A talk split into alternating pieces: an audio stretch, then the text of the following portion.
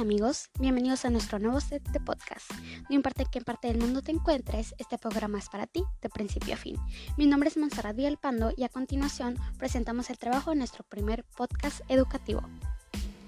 Muy bien, ya me encuentro preparada e instalada en mi sillón favorito en el que las ideas fluyen más fácilmente para mí con un poco de agua para que mi garganta no se canse sobre hablar de este tema tan relevante. El día de hoy hablaremos de un tema que durante este año y medio ha causado mucho problema, muchas muertes y mucho conflicto para nosotros. Hablo del coronavirus. Así es, un virus que se desarrolló por una ciudad, o más bien en una ciudad que se llama Wuhan, en China. Este virus se detectó por primera vez en diciembre del 2019, pero para nosotros no fue reconocido hasta marzo del 2020.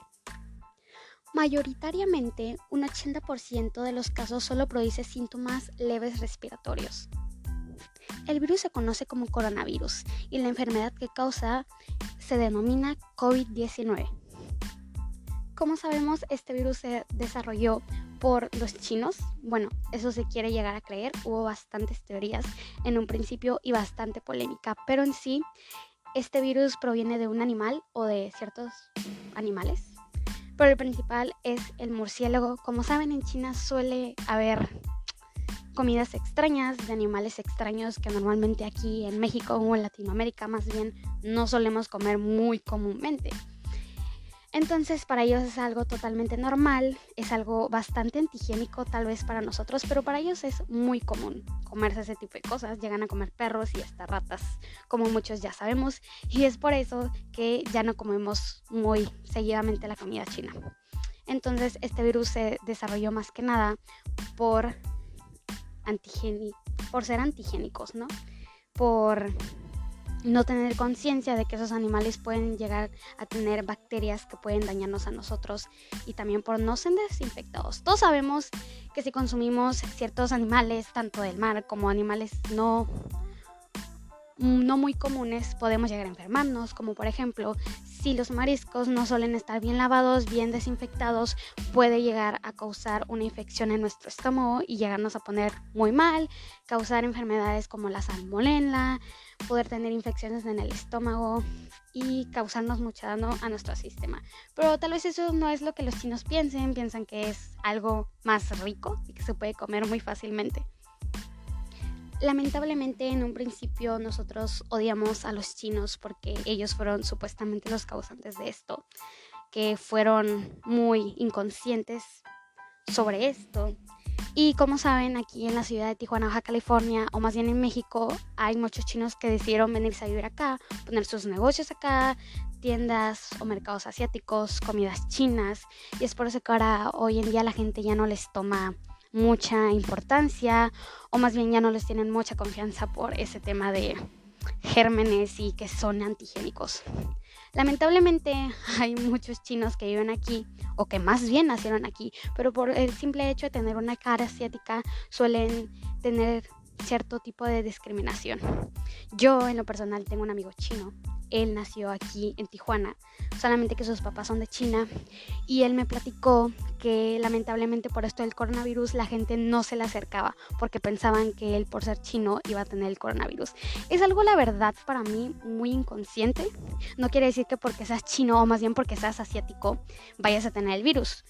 Por ejemplo, yo leí artículos que decían que tanto los coreanos, japoneses, tailandeses, cuando llegaban a venir a un país extranjero como Estados Unidos o México u otro lugar que no fuera Asia, los discriminaban, o sea, decían que tenían el virus, cuando en realidad ni tan siquiera eran de China, ¿saben? Es algo muy inconsciente también, hay que pensar en el daño que también les podemos estar haciendo a ellos, porque ellos no son los causantes del virus y ellos no son los causantes que haya muchas muertes. También la gente era inconsciente, en un principio a ellos pues les valía. Salían, decían que el virus no era verdad, que era un algo del gobierno que era para que la sobrepoblación pues ya no estuviera. Pero la verdad es que después de un tiempo se fueron desmintiendo esas cosas y todos sabemos que el virus existe y que lamentablemente está y estaba matando a millones de personas. Ahorita, afortunadamente, el virus ha ido controlando. Han ido poniendo las vacunas, pero debemos entender que este virus, por más que te pongan la vacuna, no va a, a ser 100% eficaz y no hay. Tengo la vacuna, tengo las dos dosis o una dosis, porque hay vacunas que solo son una dosis y porque tengo la vacuna ya no me voy a infectar, ya voy a poder andar sin cubrebocas, abrazando a la gente, andando en la calle, andando en bares, en antros, en cines, en aglomeraciones, como mucha gente. Pero no, esa vacuna simplemente te funciona para que pues el virus ya no te pegue tan fuerte como en un principio estuvo pegando, que mató lamentablemente a millones de personas. Tal vez a gente inconsciente. Vamos a lo más relevante y a lo que la gente en un principio tenía muchas dudas, el cómo se transmite el COVID, o más bien el coronavirus SARS-CoV-2, que ese es más que nada su nombre científico o el nombre que tenía desde un principio. Ya la gente después lo empezó a conocer como COVID-19 o simplemente como coronavirus. Los datos actuales indican que el virus se propaga principalmente por medio de gotas respiratorias entre personas que están en contacto cercano. Esas partículas tienen diferentes tamaños, desde las más grandes, gotículas respiratorias, como se llaman, o hasta las más pequeñas llamadas aerosoles. Básicamente es por el contacto, que es contacto, yo diría, o como ahí se dice, de saliva, más que nada. En un principio se decía que el virus estaba también tocándote la nariz o tocándote los ojos o más que nada si se impregnaba en tu ropa o si respirabas el aire, pero después se desmintió eso. Ciertas personas todavía lo siguen creyendo, pero yo leí una nota en la que decía que no, que el virus no se pegaba por el simple hecho de tallarte los ojos o tocarte la boca o la nariz. La verdad es que nunca he tenido coronavirus, mis familiares sí, pero no sé exactamente cómo se eh, adquiere ese virus. Dice que por, por, por cosas respiratorias, pero en sí no sé yo muy bien. Con la física se basa en dos pilares fundamentales para su ejercicio, la teoría y la experimentación. Ambas son complementarias. En la experimentación física se descubren nuevos fenómenos. En ella también se comprueban los resultados que la teoría indica o predice. Actualmente, el mundo entero vive en una contingencia sanitaria por el surgimiento del virus causante de la enfermedad COVID-19. Por ello, se busca comprender su origen, composición o estructura, las formas de contagio o de propagación, así como tener un control de su mecanismo y encontrar una posible cura. La física aplicada con sus resultados, pruebas experimentales, aplicación de métodos y conceptos están apoyando el entendimiento de este virus y el combate en su contra. Además de lograr ver el virus, podemos conocer partes de su estructura interna y externa con apoyo de técnicas similares como la microscopia criogénica de electrones en la que la muestra se coloca a muy bajas temperaturas. También existe la microscopia de escaneo de electrones, la cual es una técnica de monitoreo superficial. Los microscopios de electrones actuales son el resultado de los estudios de los físicos sobre los electrones y su comportamiento en la materia. Estos conocimientos ahora son esenciales en la física moderna y contemporánea.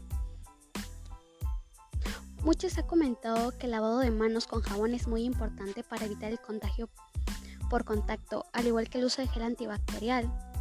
En el caso del lavado con agua y jabón, la física también ha contribuido en el desarrollo y entendimiento de ello. Aquí la explicación entra en el ámbito de la fisicoquímica, que explica el mecanismo de operación de la aniquilación del virus. Lo único que me queda decir es que todos nos sigamos cuidando, porque a pesar de ya bastante de la gente tenga la vacuna del COVID-19 y las dos dosis, o en este caso hay una vacuna que solo se aplica con una dosis, bueno, a pesar de que ya la mayoría tengamos la vacuna, hay que seguir cuidándose, hay que seguir teniendo su sana distancia, hay que seguir tomando las medidas necesarias para que este virus no se vuelva a propagar y volvamos a estar en la misma situación que hace un año y medio. Cuídense y tomen conciencia y cuiden a sus seres queridos y a las personas que más aman.